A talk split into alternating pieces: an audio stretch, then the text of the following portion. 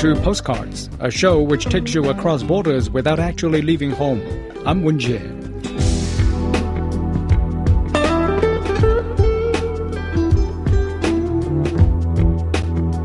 A choir without a voice is set to tour Europe to raise awareness of the plight of throat cancer patients. The group, fitted with artificial voice boxes, called themselves Shout at Cancer because they're fighting back against the cancer that robbed them of their ability to speak. Here's Zhao Jianfu with this postcard from the UK.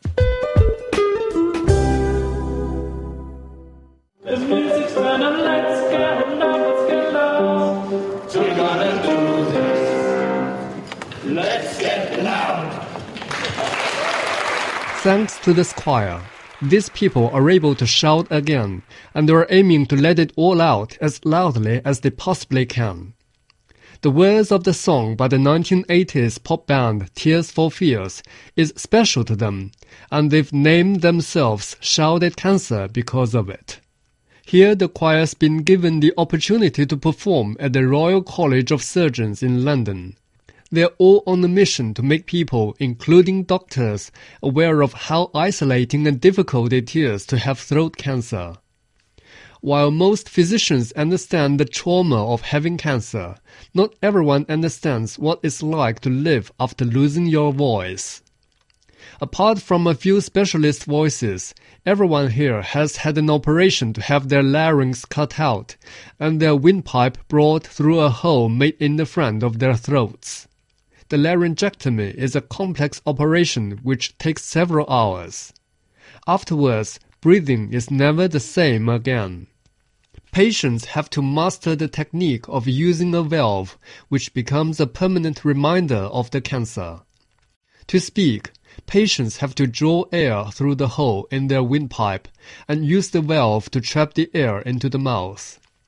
This allows them to manipulate the air to form what doctors call a valve voice. Margaret Young discovered she had thyroid cancer more than seven years ago. She thought it had been treated, but it spread, and before Christmas two years ago, she discovered it had metastasized. Before the cancer, it would not have occurred to Margaret Young to join the choir but she was persuaded to do it by a speech therapist who'd heard about at Cancer. They kept saying I should join the choir, but I've never been able to sing. So they they fooled me by saying, well, you don't really have to sing, it's just speech therapy. And, um, well, they lied because um, we do sing, and that's how I've ended up in the choir. But it's nice to meet other people in the same position because you can become very isolated. It would be easy to become isolated. Andrew Beaumont was among the first members of the choir. He, like Margaret Young, had his voice box removed when his cancer spread. Beaumont is a vigorous advocate for the charity. It is absolutely essential.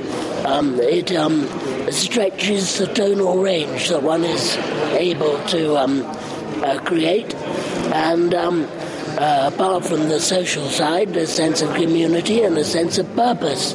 You know, it's very important to have a sense of purpose in all things. And um, uh, this charity uh, is um, unique in doing that for laryngectomies. Shout at Cancer is also a charity which helps to fund the choir. Thomas Moors is the co-founder and one of an array of medical experts from scientists, voice therapists, musicians and surgeons who are raising money to spearhead new research. They want a scientific inquiry into how music therapy can be used to aid voice exercises for people who have had laryngectomies and examine how it can be used to ensure they are not isolated by the rest of society. Although there are published studies on physical problems experienced by laryngectomies, there is little research on their emotional welfare or the psychosocial implications of the operation. An additional problem is that most laryngectomies are nearing retirement, which means they are more easily isolated.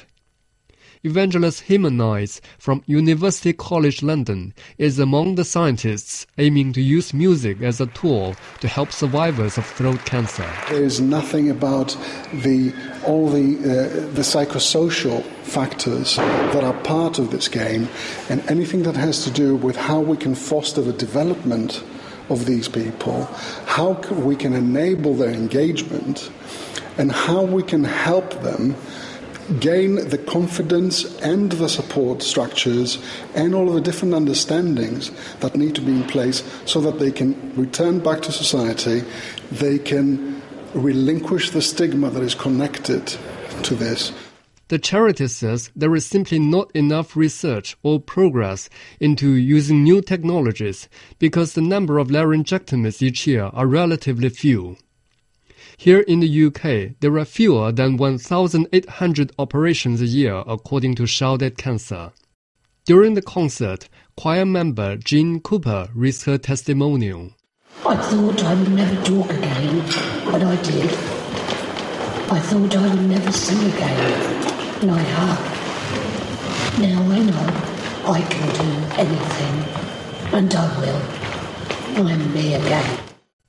Though the sentiment is personal, her experience is shared by the rest of the choir. As well as conducting, Dr. Thomas Moors is the choir's director and co-founder of Shout Cancer. He is hoping the choir will make people sit up and understand the needs of people surviving throat cancer, better social support, better voice training services, and even research into better technology. Up to 30%, 40% uh, of them gets into social isolation because of the effect on their voice and psychological uh, effect. Does it have an effect by them uh, joining the choir? Yes, uh, as soon as they, they do it, after their first concert, but going and preparing and meeting up and having the group effect and, and enjoying the music and the sound they're producing together, it has an, an, an amazing uplifting effect on them. And they are the best ambassadors for this uh, project themselves because they go out and they spread the word and they are so enthusiastic uh, about them that it's, it's sometimes I, I even have to ask them to shut up.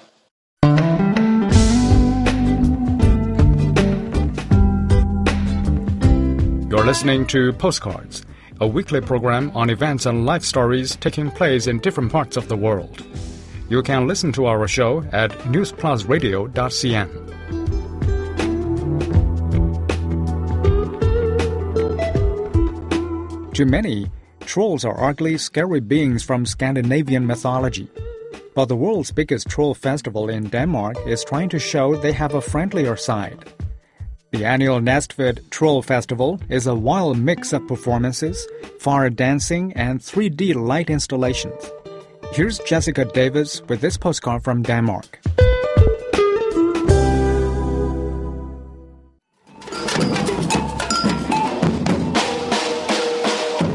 Næstved, a small town around 80 kilometers southwest of Copenhagen, is full of trolls. From this statue of Fladza troll facing its town hall to this sculpture of a female troll, Slattenpatten, and her daughters in its town square, it's as if the town has been overrun. That's why three years ago, residents here founded what's now considered to be the biggest troll festival in the world. Anne Steen is the chairman of the festival. It's because we have our own local trolls here. We have them in churches. We have them in Velo Church. We have them in Galner Church. We have a large statue up here in our own town hall. And here, as you see, Bjørn Nørgaard, one of our most famous artists, he's made our Slattenpatten and her daughters in bronze, so we love them. But it's not just models. For four days every year, trolls awaken and begin taking over the town of around 40,000 inhabitants. Before trolling took on another meaning online, Trolls were generally known as large, ugly, supernatural beings from mythology and folklore. Here in Denmark, that connection runs deep. Even the country's most famous writer, Hans Christian Andersen, featured them in his work. Det går meget langt tilbage. It goes back very far. Hans Christian Andersen, who you probably know as well, he used trolls in many fairy tales, for example, The Elf Mound and in The Snow Queen, and lots of others. Furthermore, there are lots of folk tales where we also have trolls. Appearances and descriptions vary depending on the country, but generally trolls are seen as ugly, evil creatures who often represent a danger to man. That's not so here, as comical performers and drum playing musicians parade through the town center. Now in its third year, local authorities hope the slightly unusual festival will put Næstved on the map. Karsten Rasmussen is the mayor of Næstved. There's no other place in, in, the world you have so lot of a big troll festival like Næstved. So when you uh, hear about some festival in other country, beer festival in Germany and all of this thing, we hope troll festival be tradition here in Næstved. So a lot of tourists say, oh, we go to Næstved and here and see the troll and the history and maybe be a little scared and, and of course be a lot of happy to, to hear about the troll. As day turns to night, Næstved's town square is taken over by international fire dancers and loud, pumping music. Rasmus Johansen is a local resident. Well, I think it's uh, very exciting. Um, everyone here is uh, making a good job. It's uh, very fun for uh, all the children and, and for the adults uh, also. A lot of here uh, will, will be scared about what's happening, but, but also they can see it's just for fun. Later, this 3D light installation, projected onto a building's wall, shows the romantic tale of Fladza Troll and the female troll Slattenpatten. It may not rewrite centuries of folklore, but this annual festival is certainly showing trolls in a new light.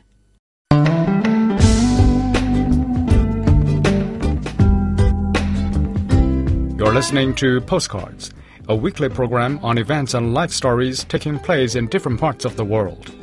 You can listen to our show at newsplusradio.cn.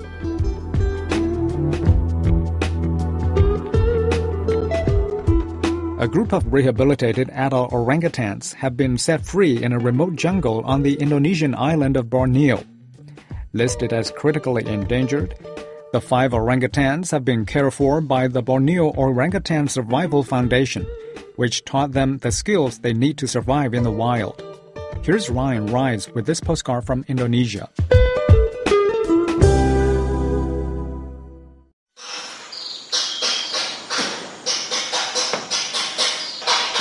Behind bars, but not for long. This large male orangutan is one of five who are about to taste the freedom of the forest again. They're being taken from the Samboja Lestari Rehabilitation Center in Samboja to their natural habitat in Kehje Sewen Forest, East Borneo. A team of vets and volunteers is getting everything ready to return them to the jungle. Some of them have been in captivity for more than a decade. All five orangutans three males and two females, have been in the care of the Borneo Orangutan Survival Foundation since being rescued. Some were born in captivities, others were orphaned or injured.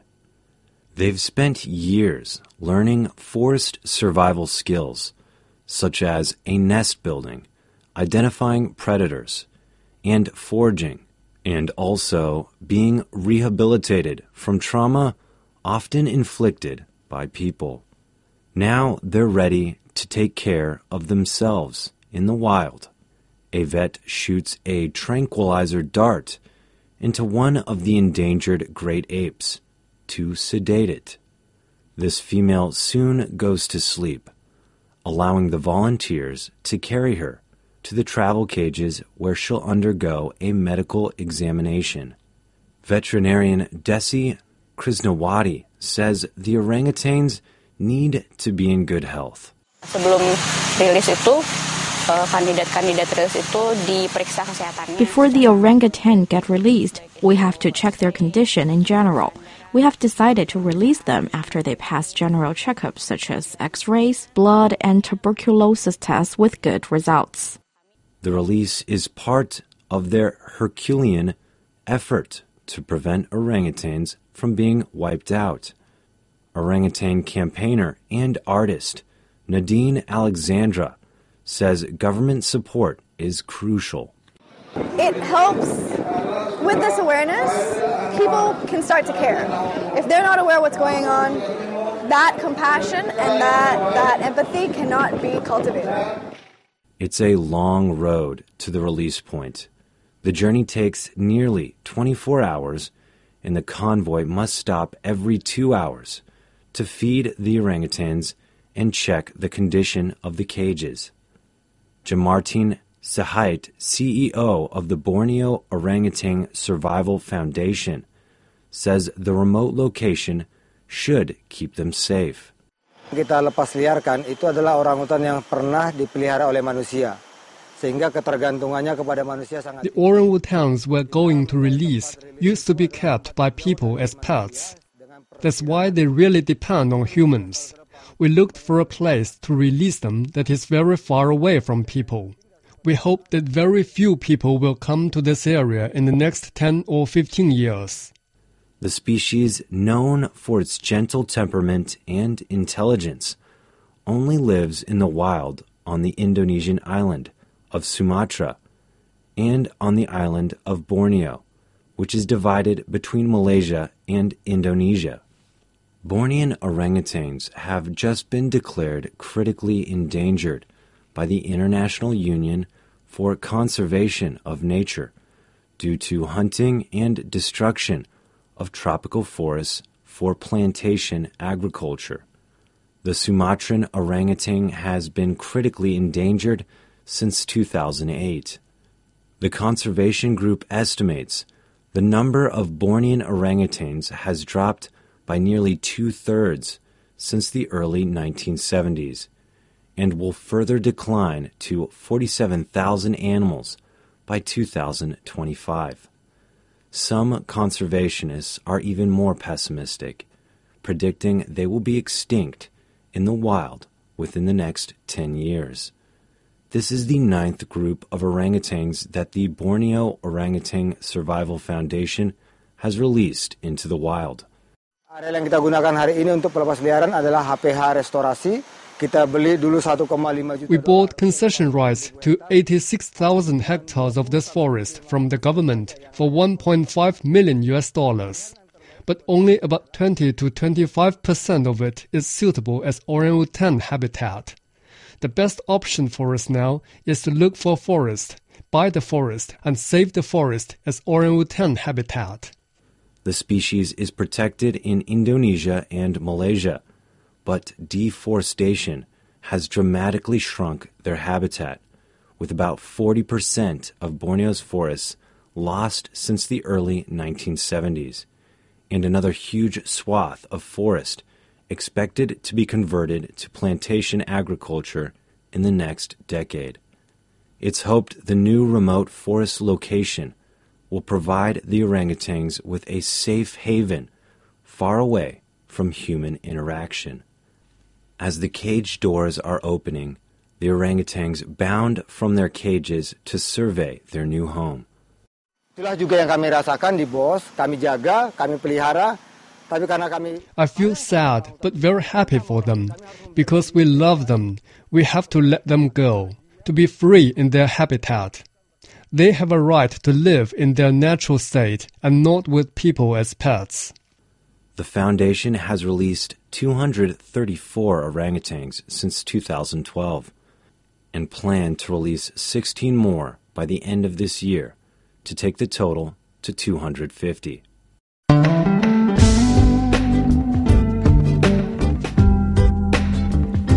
You're listening to Postcards, a weekly program on events and life stories taking place in different parts of the world.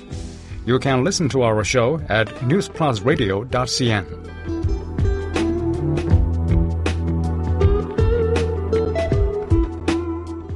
Two beekeepers from opposite sides of the border in Cyprus are ignoring the island's divide to breed their very own queen bee. They want to create a homegrown queen that can cope with the long, hot Cyprus summers, and are showing how the island's two communities can build bridges in the process. Before we come to the end of today's show, I would like to share with you an extra postcard from Cyprus. Beekeepers, Soteris Antonio and Quitrebelchi are tending their hives. The two men come from opposite sides of the divided island of Cyprus, but they're working together on a common problem. They say the Caucasian queen bee just doesn't have what it takes. Despite his reputation as a copious honey producer, they say the widely used imported bee simply can't cope with their island's long, scorching summer months and tends to die off in the heat. That's why the two men, one of Greek and the other of Turkish heritage, resolved to breed their very own Cypriot queen bee. I cooperate with my friend Turkish Cypriot Kutret Balshi, change idea, and we try to make the best bees, changing the queen bee. So we produce more honey, and uh, the honey of Cyprus uh, is very, very good. Antonio and Belchi's collaboration could be seen as a useful template. They're working together to find a homegrown solution to a shared problem rather than rely on an imported model ill suited to the history and climate in Cyprus. Their efforts have garnered the duo a 10,000 euro prize from Stelios Haji-Ioannou, the EasyJet founder, whose family hails from Cyprus and who has been investing in Greek and Turkish Cypriot business ventures for eight years. Antonio and Belchi say their indigenous bee breeding work has produced encouraging results. They have transplanted larvae from the diminishing population of Cypriot queen bees into a custom-built hive to create a bigger, hardier bee that they hope will better cope with the climate and produce more honey. Both Antonio and Belchi are unabashedly boastful about the quality of their honey, which they say is 100% organically grown. Because of the climate and the flowers smell very well. We have the sun, we have the good weather, so if we have rain, we have the best honey. The friendship between Antonio and Belchi blossomed after 2003, when crossing points opened across a United Nations controlled buffer zone after nearly three decades of virtually no contact between Cyprus Greeks and Turks. But their connection precedes the period when politics and war conspire to keep the island's two communities apart. As a young man fresh out of high school in 1961, Antonio learned beekeeping trade secrets from Belchi's grandfather, Mustaka, who established a successful honey business in 1918. The Belchi surname attests to the heritage. It's Turkish for beekeeper. After the ethnic split, Antonio's family relocated to a town in the internationally recognized Greek Cypriot South. With 750 hives in the breakaway north, Quitre Belchi produces an average of 25 tons of honey a year for the local Turkish Cypriot market. He also exports to Britain, where there's a large Cypriot expatriate community. Antonio's smaller operation of 250 hives produces an average 6 tons of honey each year and only supplies communities in the island's southeastern tip. He and Belchi eventually want to join their honey supplies in the hope of marketing it island-wide. They're also seeking foreign buyers for his propolis, a wax-like product bees produce to shore up hives and which has a reputation for its medicinal and therapeutic benefits.